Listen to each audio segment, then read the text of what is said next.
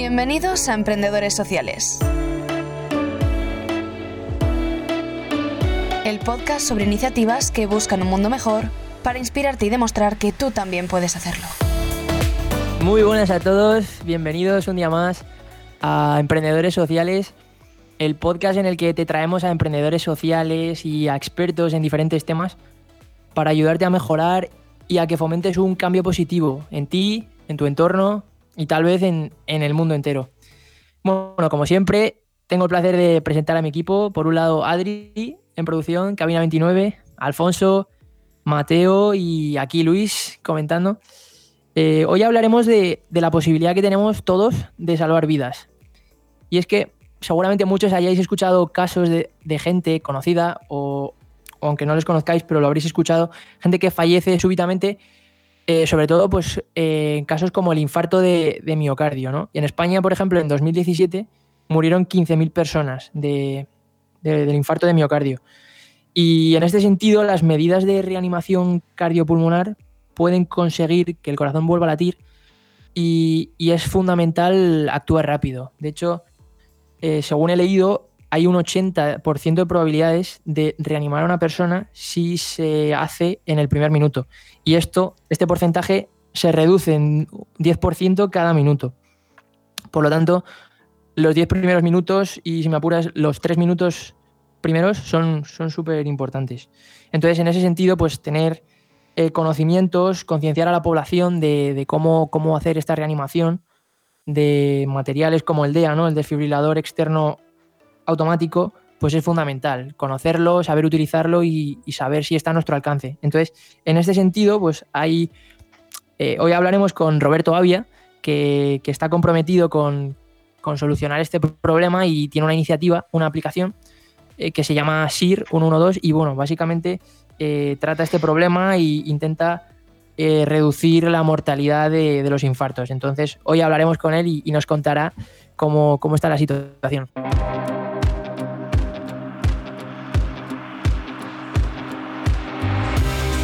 Muy buenas, Roberto, ¿qué tal? Muchísimas gracias por estar con nosotros. Hola, muy buenos, encantado por, estar aquí, muchas gracias por invitarme y, nada, saludos para todo el equipo. Bueno, muchas gracias, Roberto, muchísimas gracias por estar aquí.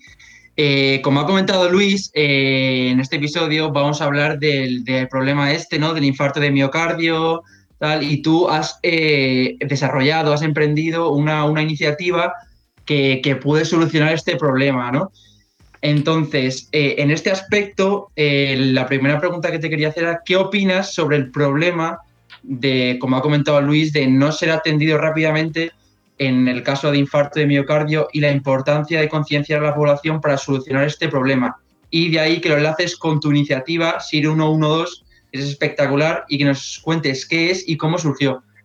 Eh, bueno, pues un poco empezando por los primeros puntos que me comentas. Eh, sí, al final el infarto de miocardio es la principal causa de muerte en el mundo. Eh, Luis ha dado algunas cifras antes en, la introducción, pero bueno, es un dato, por ejemplo, que mucha gente no conoce, es que al día en España fallecen 89 personas por esta causa. Entonces, claro, ante un problema de esta envergadura, pues a nosotros como que nos surge un poco la necesidad de, vamos a intentar hacer algo. Entonces, actualmente yo creo que la gente cada vez está más concienciada, pero yo creo que actualmente queda mucho por hacer. Eh, y me refiero, pues, por ejemplo, a nivel educativo, que, pues, que se, se impartan clases de primeros auxilios y que pues, eh, la gente esté formada para poder hacer una reanimación cardiopulmonar y poder utilizar un, un DEA eh, un desfibrilador que es algo súper sencillo, que la gente le tiene muchísimo miedo, pero que realmente es lo que hace que, esa persona que tiene el corazón pues, parado eh, le vuelva a latir y, lo que realmente salva vidas. Entonces, bueno, esto en cuanto a conciliación creo que queda mucho por hacer. El Ministerio de Sanidad está haciendo un trabajo bastante importante. Ya pues celebramos fechas como el Día de la Cardioprotección y demás. Pero bueno, eh, se está trabajando, pero bajo mi punto de vista, respecto a otros países como puede ser Estados Unidos, pues todavía estamos eh, un poco retrasados. Entonces, bueno, luego en cuanto a nuestra experiencia, por qué empezamos sí y, demás, pues eh, todo empieza pues, por una experiencia personal. Yo practico atletismo y pues un día eh, en una sesión de entrenamiento estábamos entrenando y uno de los compañeros se desvaneció No sabíamos bien qué, era lo que estaba pasando, pero bueno, iniciamos pues los protocolos porque varios éramos socorristas y pues eh, iniciamos los protocolos de salvamento que, sabemos. Llamamos al 112 y, y bueno, empezamos a hacer el RCP. ¿Qué es lo que ocurrió? Que el 112 tardó 23 minutos en llegar y, y para cuando llegó, pues el, compi pues ya había fallecido. Entonces, eh, esto te genera mucha frustración y dices, joder, que, que... al principio piensas que es algo que te ha pasado a ti solo, pero luego, pues investigando un poco en la, en la red, te das cuenta de esto que hablábamos antes, que es la principal causa de muerte en el mundo. Pero lo peor de todo fue que después nos enteramos de que teníamos un desfibrilador a 300 metros de donde estábamos nosotros. Entonces, simplemente con haber tenido esa información eh, al alcance de la mano, pues eh, podríamos haber utilizado ese recurso y, las probabilidades de que el compañero había, eh, hubiese sobrevivido pues hubieran sido mucho más altas. Entonces, bueno, ante esta situación de impotencia y decir, joder, ¿cómo puede ser que eh, ahora mismo que todos estamos conectados y sabemos qué está haciendo todo el mundo en todo momento, eh, eso lo, hagamos desde nuestro smartphone, no podamos tener el recurso que necesitamos en una situación tan crítica como, como un infarto, ¿no? Entonces, con esa, con esa iniciativa y con, ese, con esa motivación de querer hacer frente a este problema, eh, es como empieza a ser un 1-2. Wow, pues eh, es espectacular la historia que cuentas, ¿no? Porque, porque, pues, porque sí, quizá por esa desinformación de no saber que tienes el, el desfibrilador, quizá a 100 metros eh, mm, hayas podido salvar la vida de, de, un amigo, de cualquier persona, ¿no? Y, eso, pues, quieras que no, supongo que te habrá marcado para, para, para, toda la vida y por eso has empezado el proyecto de SIR 112, que es brutal y que, y que enhorabuena. Y te quería preguntar también que cualquier persona que diga, pues me gusta este proyecto, quiero colaborar o quiero mm, poder utilizar SIR 112, ¿cómo lo puede hacer? Vale, pues bueno, SIR 112 tiene como dos frentes abiertos o dos áreas. El objetivo, el objetivo final de SIR es hacer frente a esta principal causa de muerte en el mundo, pero lo hacemos como por dos caminos. El primero consiste en, la gestión de la emergencia, es decir, cuando el infarto ya ha derivado de una parada cardíaca, entonces a esa persona hay que, hay que colocarle un desfibrilador en el pecho. Y la otra es en el diagnóstico. Entonces, eh, ahora mismo estamos, la parte que está más avanzada es la de la gestión de la emergencia en sí. Entonces, lo que hemos desarrollado es una aplicación que está ya disponible en la Apple Store y, en el Google Play, eh, en el cual hemos introducido en una, una, base de datos todos los desfibriladores, donde se encuentran, si tú usas esa aplicación para llamar al 112, eh, durante la llamada, si se detecta que el motivo de la llamada es una parada cardíaca, te va a llegar la información de dónde tienes el desfibrilador más cercano. Entonces, con esto lo que queremos hacer es reducir el tiempo de, respuesta, que en la Comunidad de Madrid está de media en 20 minutos, pues a 3, porque hemos hecho un mapeo de los desfibriladores y hay un desfibrilador cada 500 metros en la mayoría de los municipios donde lo hemos instalado ya. Entonces, pues eh, reducir a tres minutos es, bastante viable. Entonces, en cuanto a esa rama, como puede participar la gente, pues es, si vives en un municipio donde se ha instalado SIR, eh, descargarte la aplicación y usarla, porque, porque te va a dar información y vas a ayudar eh, a todos tus vecinos en caso de que haya una emergencia como esta. Y en cuanto a la otra rama, la de diagnóstico, lo que estamos aplicando pues, es inteligencia artificial para que una persona desde su casa, si tiene síntomas, pueda ver si, está teniendo un infarto o no. Entonces esto pues con dispositivos como el Apple Watch, eh, que ya te sacan un electrocardiograma, pues estamos teniendo muy buenos resultados. Eh, detectamos en torno al 93% de los infartos. Entonces, bueno, nos falta implementarlo para poder eh, unirlo con la aplicación y que vaya todo automático y, y, nada, eh, hacer frente a este problema ya de una forma más integral, por así decirlo. Me encanta. Pues invito a todo el mundo que nos está escuchando a descargarse la aplicación y a utilizarla porque, porque puede salvar vidas y puede salvar vidas de los que tienes al lado o salvar vidas tanto la tuya como también de tus familiares, etcétera, ¿no? Y en cuanto a este proyecto de SIR 112, eh, me gustaría que nos comentases así un poco eh, los objetivos eh, que tenéis eh, a medio o largo plazo y qué habéis conseguido ya, aunque eso ya lo has comentado un poco antes. Vale, pues los objetivos que tenemos realmente es estar integrados en el 112 y que el gestor del 112, cuando está hablando contigo, tenga la información al alcance también de su mano de dónde tiene el desfibrilador más cercano. Y integrando el sistema de inteligencia artificial que él sepa de antemano si esa persona está teniendo un infarto para que el sistema de emergencias español pues sea proactivo y no tengas que llamar tú cuando tienes un problema, sino que ya directamente te, te deriven eh, a la solución antes incluso de que tu corazón se, lleve, se llegue a parar. Entonces el objetivo final sería ese. Eh, actualmente lo que, lo que estamos es, eh, hemos instalado la aplicación, de momento no estamos vinculados con el 112, entonces hemos instalado la aplicación en, en cuatro municipios ya y a corto plazo nuestro objetivo pues eh, sería estar en el mayor número posible de municipios. Eh, de momento estamos en la Comunidad de Madrid solo por cercanía, pero, pero bueno, eso no quita que, queramos abarcar pues el resto de, del país y bueno, ¿por qué no pues ir a, a otros países? Pues sí, brutal. Y, quería hacer un pequeño inciso quizás en, en el sentido de que, como has comentado antes, las enfermedades eh, cardio, cardiorrespiratorias y los infartos de miocardio y están entre, entre las causas de mortalidad más frecuentes a día de hoy y eh, de hecho vi un estudio ayer que decía que era la causa mayor de, muertes hoy en día, ¿no? Y, por ejemplo, en el caso de tu amigo no tiene nada que ver con el no hacer deporte y tal, pero desde aquí quería invitar a todo el mundo e decirles que se animen a, a llevar a cabo hábitos saludables, ¿no? hábitos de ejercicio, deporte, que pueden prevenir en, gran mayoría el, que se sufra este, este tipo de enfermedades, ¿no? Pues nada.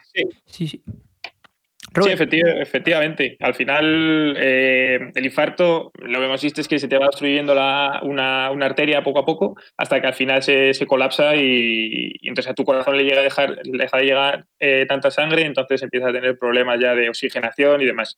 Entonces, al final, eh, pues, por ejemplo, el sedentarismo, la obesidad, pues son todo hábitos que lo que hacen es que favorecen este, este tipo de dinámicas en tu cuerpo. Entonces, con unos hábitos de, vida saludables y una buena alimentación, eh, realmente se puede atajar este problema de forma eh, muy rápida. Y además de, estar trabajando a tope con SIR y, bueno, y en ese sentido, me comentaste que estáis también ahora con el coronavirus, ¿no? Eh, ayudando en, en, otras áreas, ¿no? Con otras iniciativas. Explícanos qué estáis haciendo ahora en el coronavirus para ayudar a la gente desde SIR 112?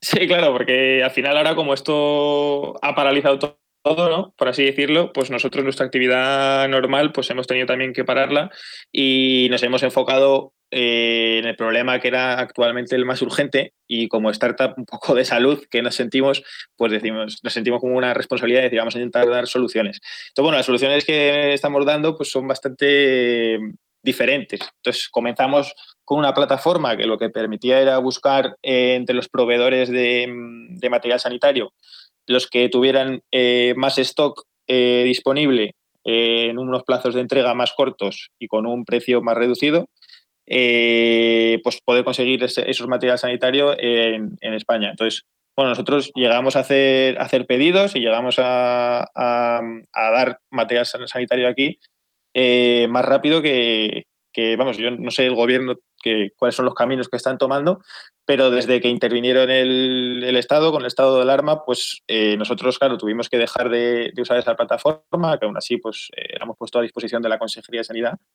Y, bueno, espero que la usen porque nosotros llegamos a, poder dar eh, material sanitario.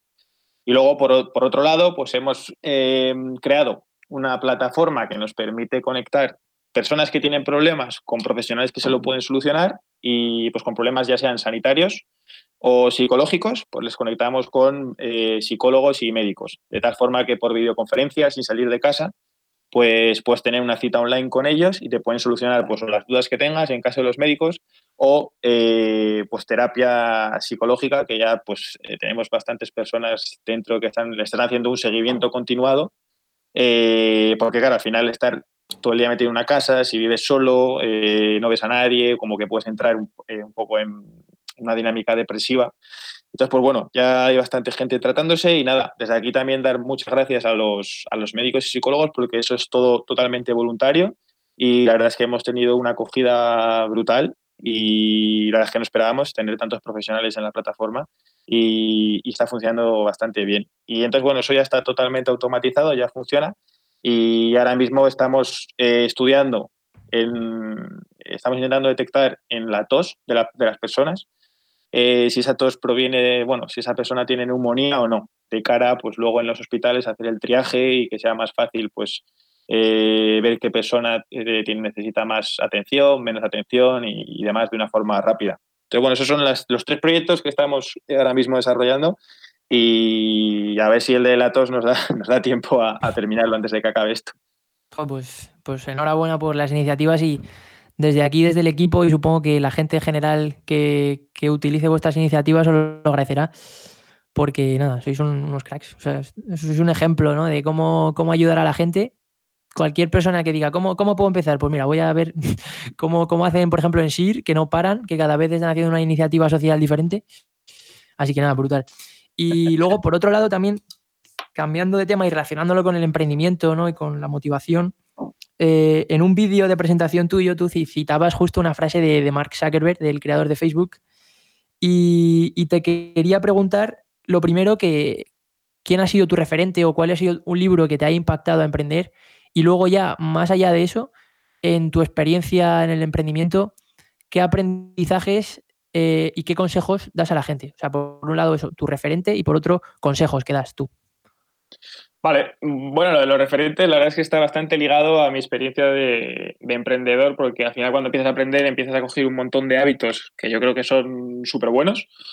Y, y, pues a raíz de eso, pues yo, por ejemplo, en mi caso empecé a leer un montón y, una de las cosas que a mí me, gusta leer, sobre todo, son biografías de gente que haya conseguido pues cosas que bueno que yo quiero que yo me, gustaría conseguir no pues por ejemplo pues eh, que tu startup realmente sea sea revolucionaria o que cambie en algún sentido eh, la vida de los demás para, bien entonces pues en ese vídeo que comentas efectivamente yo decía una frase de, de Mark Zuckerberg que lo que decía era que no hay nada más importante en el mundo que se entiende parte de algo común. Entonces, bueno, eso era eh, con lo que él resumía por qué la gente quería estar en Facebook, ¿no? Que es eh, pues un, lugar donde están todos y, participas en un proyecto, en un proyecto global.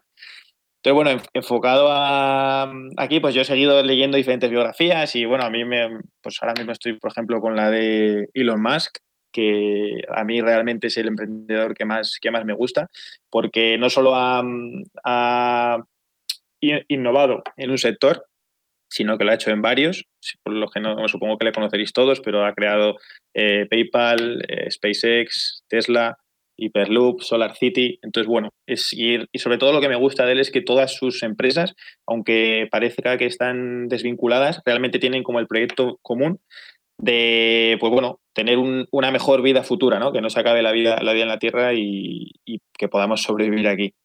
Entonces, entonces, bueno, eso yo como consejo a la gente que, esté emprendiendo, pues eh, lo primero que le diría sería que no se enamorase de su proyecto. Es decir, que si tú empiezas un proyecto y, porque al final cuando lo empiezas, pues obviamente tú crees que es, que es brutal y que, y que es el mejor proyecto que existe. Eh, al final luego el mercado o bueno, la gente con la que hables escucha siempre porque te van a poner en tu sitio, por así decirlo. Entonces escúchalo, recoge el feedback y, no tengas miedo de cambiar el proyecto inicial para, que realmente el proyecto salga a la luz. Y aunque no sea exactamente lo que tú habías pensado al principio, eh, que realmente sea algo útil que la, gente, que la gente vaya a usar. Luego, como segundo consejo, yo le diría a la gente que delegase, porque yo en mi caso empecé solo, y al principio pues fue una auténtica locura porque, porque es imposible saber de todo tú.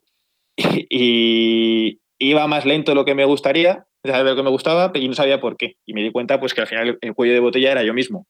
Entonces, bueno, ahora, ahora mismo somos seis ya y, la verdad es que avanzamos eh, a pasos agigantados comparados con, con, hace un año y medio. Y es un poco por eso, porque al final tener un equipo que, que te empuja, pues, pues te hace avanzar más rápido. Y, nada, y como tercero, pues como ya he dicho antes, pues, eh, pues intentar aprender de gente que ya, ya, esté donde, donde estés tú. Y muchas veces no hace falta que leas una biografía de alguien famoso ni, ni nada por el estilo. Muchas veces lo tienes en tu entorno. Yo, por ejemplo, pues eh, me gusta mucho fijarme en mi padre, que al final es alguien con, con, el que he convivido muchos años y, si lo piensas, esa persona ha conseguido pues, eh, un montón de cosas que a mí me gustaría conseguir ¿por qué no eh, tomar como referente a alguien tan cercano y que tienes tan a mano y que puedes aprender tanto de él? Entonces, pues bueno, esos serían los tres consejos que yo daría a la gente. Buenas, Robert. Eh, aquí Alfonso Norato, emprendedor también, y, me encanta todo lo que has dicho, ¿no? Dicen que hay dos tipos de emprendedores, los que se enamoran de su proyecto y los que triunfan. ¿No? Entonces, eh, es algo que es muy interesante el no enamorar de tu proyecto, el delegar también, ¿no? Crear un buen equipo y sobre todo el buscar referentes, personas que ya hayan pasado por ahí para poder seguir un poco su camino en caso de que su camino haya llegado a, donde nosotros queremos llegar, ¿no? Em, entonces ahora llega el tema de desarrollo personal, que a mí es el que más me apasiona, en el que, bueno, trato un tema y luego abro un debate. Y dado que, que bueno, que tu proyecto es ir 112, pues lo que hace es salvar vidas y evitar muertes, el tema de hoy que habíamos pensado es el miedo a la muerte, que dicen que es el primer miedo, el miedo más común de todos los seres humanos. Y desde ahí quería, quería compartir una experiencia personal primero, antes de abrir el debate, como siempre hago, y es que, em, bueno, pues personalmente yo nunca he tenido miedo a la muerte, o hasta hace un tiempo no había tenido miedo a la muerte y y lo notaba en, el momento en el que era ausente, es decir, no pasaba nada, arriesgaba, a veces pues se cogía más velocidad en el coche que debía, o había turbulencias en el avión y me daba exactamente igual, ¿no? Entonces como que confiaba quizás en algún momento. Y, mm, y no entendía ni por qué ni para qué, pero era algo que me dejaba llevar. Ni siquiera me había planteado el miedo o no a la muerte. Hace un año y medio, dos años, empecé a mirar hacia adentro. Empecé en el mundo del desarrollo personal, de autoconocimiento, de dejar de buscar la felicidad fuera y empezar a buscar la felicidad adentro. Y entonces ahí empecé a tener miedo a la muerte. Es curioso. Entonces, eh, y lo notaba porque el corazón se me aceleraba y a lo mejor no eran cosas tan, tan grandes como, por ejemplo, en el coche, sino incluso en el propio metro. El metro cogía una velocidad muy rápida, empezaba a moverse y notaba como mi corazón se aceleraba algo que sabiendo que la probabilidad de que haya un accidente en el metro de Madrid pues es ínfima. Em, y no solo eso, sino a lo mejor había una pequeña turbulencia en el avión y entonces yo me ponía muy nervioso, casi a sudar. Si tenía alguna amiga, amiga al lado, la agarraba de la mano fuerte como si fuera una película de serpientes en el avión, ¿sabes? Em, y después es curioso em, que siguiendo este proceso he vuelto a dejar de tener este miedo a la muerte y he empezado a confiar en la vida y a darme cuenta que todo tiene un para qué y incluso todos los seres humanos servimos para algo y quizás confío en que como yo no he venido, o sea, no he cumplido lo que he venido a hacer aquí en la Tierra, en esta vida, entonces confío que, no es mi fin. Y si es mi fin es porque ya había cumplido o había aprendido todo lo que necesitaba. Y esa es mi experiencia personal. Mi experiencia personal es que el miedo existe para algo, existe para huir, existe para valorar también la vida, hasta que llega un momento en el que quizás confías y aceptas, ¿no? Y ahora que está ocurriendo toda esta, esta pandemia, hace nada escribí un artículo en, LinkedIn eh, que era eh, Pandemia Global, tiempo de siembra y cosecha personal, ¿no? Y hablaba de que lamentablemente muchas personas están falleciendo y que quizás, solo quizás, si seguimos este orden perfecto del universo, que todo ocurre para algo, y, y, un poco feos que a lo mejor hayan llegado, hayan cumplido su tiempo en la Tierra. Y es algo que impacta, ¿no? A mí, me ocurrió esto cuando fallecieron mis, mis abuelos, ¿no? ¿no? No fue en esta pandemia, pero sí es verdad que ha sido pues hace menos de, unos años. Y, y, es lo que quería abrir. Quería abrir un debate sobre, bueno, Roberto, primero Robert y luego el resto de mis compañeros. ¿Tenéis miedo a la muerte o no? No es ni bueno ni malo, simplemente quería saberlo y compartir vuestra experiencia. ¿Tenéis miedo a la muerte? Y segundo, ¿qué diferencia creéis que hay entre una persona que, que bueno, que tiene ese miedo a la muerte y que una persona que no lo tiene, ¿no? Sabiendo que no hay nada ni bueno ni malo, simplemente es lo que es buen debate, chicos. Pues, pues, la verdad es que es un tema bastante, bastante interesante y, bueno, yo desde, desde mi punto de vista, yo claro que tengo miedo a la muerte. Y, pero bueno, como tú has dicho, no, no creo que, sea algo ni bueno ni malo, porque bueno, a mí me gusta mucho preguntarme, ¿no? Eh, ¿Por qué pasan las cosas? Y en el caso este, pues, ¿por qué la gente tiene miedo a la muerte, ¿no? ¿Por qué, por qué nos asusta tanto? Entonces, bueno, eh, estudiando un poco por. Mira, me estoy leyendo ahora un libro que se llama Homo Sapiens, que estudia, bueno, te cuenta un poco todo lo que es la evolución del ser humano en la Tierra y demás. Y pues yo también he llegado a la conclusión de que muchos de, los, rasgos o aspectos que tenemos hoy en día provienen de, una evolución de siglos que, que, nos ha venido, pues eh, cuando has nacido ya lo tenías como impreso en tu, en tu ADN. Entonces, al final realmente la gente que estamos hoy aquí somos la gente de, que ha descendido de todos esos Homo sapiens que han sido que han tenido miedo a la muerte, porque el miedo a la muerte lo que te hace en, ciertas, en ciertos momentos de peligro es sobrevivir. Entonces, el que tiene miedo a la muerte y no se queda delante de, ese depredador es el que huye y consigue sobrevivir. Entonces, al final hemos ido, eh, bueno, hemos ido descendiendo de toda esta gente, descendemos de los cagados, por así decirlo, ¿no? Entonces, eso es algo que ya nos viene innato de, serie. Eh, luego también yo creo que la gente pues, tiene miedo a la muerte pues, porque es algo desconocido, ¿no? Nadie sabe qué, qué va a pasar después. Entonces, pues eh, todo, como todo, toda aventura que emprendemos, pues es algo que, la gente pues, le da mucho respeto si no lo conoce. Y luego, pues el tercer punto que yo creo que la gente tiene miedo a muerte es porque vamos estableciendo vínculos. Pues tú, por ejemplo, Alfonso, lo decías que al principio no tenías mucho miedo a la muerte y luego, pues de repente sí, porque, bueno, empezaste a invertir mucho en ti mismo, en tu desarrollo personal. Y luego también imagino, pues porque has construido una serie de vínculos que, que te da miedo perder. Es decir, que cada vez eres más amigo de tus amigos, cada vez tienes más experiencias compartidas con tu familia. Entonces, todo esto pues te hace plantearte, eh, bueno, o decir, esto pues yo lo echaría de menos o, bueno, es algo que quiero seguir manteniendo, ¿no? Todo lo que pueda. Sí, exactamente, Robert. Eh, o sea, este, este, este tema, como ha dicho Alfonso, es un tema, desde mi punto de vista, también es un tema muy, muy, muy interesante y, y pues que todos los humanos lo tenemos en la cabeza, ¿no? Porque ya seamos eh, el hombre más rico del mundo o la persona que vive bajo un puente, todos vamos a morirnos, ¿no? O sea, aunque duela decirlo, pero es así. Entonces, por eso yo creo que todos tenemos, tenemos ese miedo a la muerte, ¿no? Y tenemos, eh, también quizá yo pienso que ese miedo a la muerte es tener el miedo a lo que no conocemos también, ¿no? Yo, desde mi, desde mi experiencia personal, eh, pues sí, lógicamente, o sea, yo creo que todo el mundo tiene un cierto miedo a la muerte porque el ser humano en su cabeza y en su instinto está la supervivencia. Entonces yo creo que aunque sea en cierto, en cierto modo y en, pequeña parte, todos tenemos un poquito de miedo a la muerte, sea más o menos. Entonces yo creo que en ese, en ese aspecto todos tenemos un poco miedo a la muerte. Y desde mi experiencia personal, eh, yo, o sea, yo creo que de pequeña pues no eres muy, muy consciente y tal, pero luego cuando vas, cuando van pasando los años y como ha dicho Alfonso, eh, pues vas, por ejemplo, también yo desde, desde el punto de vista iniciándote en el desarrollo personal, en el autoconocimiento, etcétera. Y, y, yo quería meter también en este miedo a la muerte lo que es para mí un tema muy importante, que es la, la religión.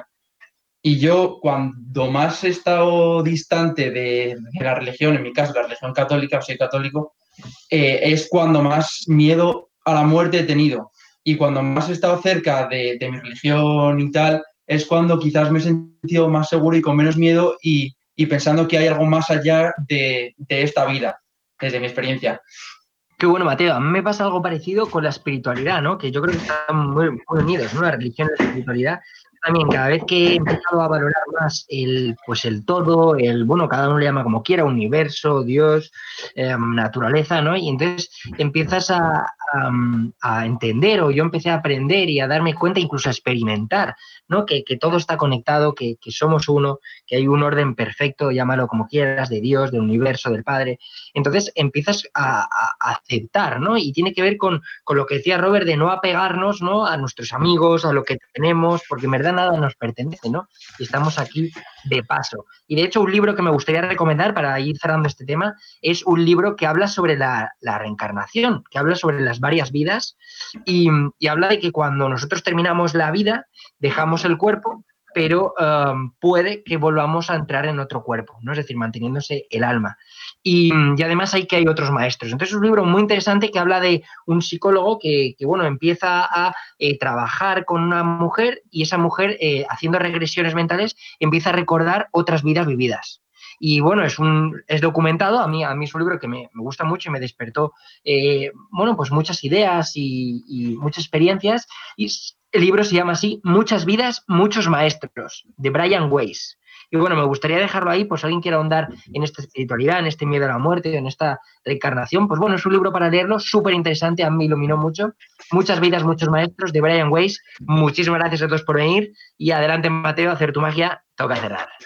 Perfecto, pues nada, muchísimas gracias y para cerrar este tema, que decirle a Roberto primero que muchísimas gracias, Robert, por acompañarnos, por mostrar tu iniciativa, porque eres un crack, porque es que a mí la iniciativa personalmente me ha dejado bastante sorprendido. De hecho, ya mientras hacíamos la entrevista me he descargado la aplicación en el teléfono porque es brutal y porque puede ayudar a la gente a, a, cambiar vidas, ¿no? Y, o sea, a salvar vidas, perdón.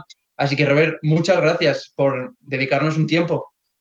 Nada, muchísimas gracias a vosotros por, por invitarme y, eso, enhorabuena por el podcast porque yo creo que sigue haciendo una labor súper súper guay, eh, dándonos un poco visibilidad a los emprendedores sociales y bueno, al final vosotros efectivamente también sois emprendedores sociales, así que así que mucho ánimo y, seguir, seguir con esta tope. Muchas gracias, Robert. Por nada, todos a descargar la aplicación de SIR 112 y recordaros que estamos en las redes sociales. Nos podéis seguir donde nos podéis mandar vuestros comentarios, sugerencias y dudas. Estamos en Instagram, arroba emprendedores sociales FM. También estamos en Twitter, arroba podcast emprende. Estamos en LinkedIn, podcast emprendedores sociales. En nuestra página de Facebook, podcast emprendedores sociales. En el correo, donde nos podéis mandar dudas, sugerencias o preguntas podcast emprendedores sociales gmail.com y en todas las plataformas de audio, Spotify, iBox, Google Podcast, Apple Podcast, TuneIn. Y muchísimas gracias para terminar a Adri de Producción Cabina 29. Muchísimas gracias. A disfrutar. Un abrazo.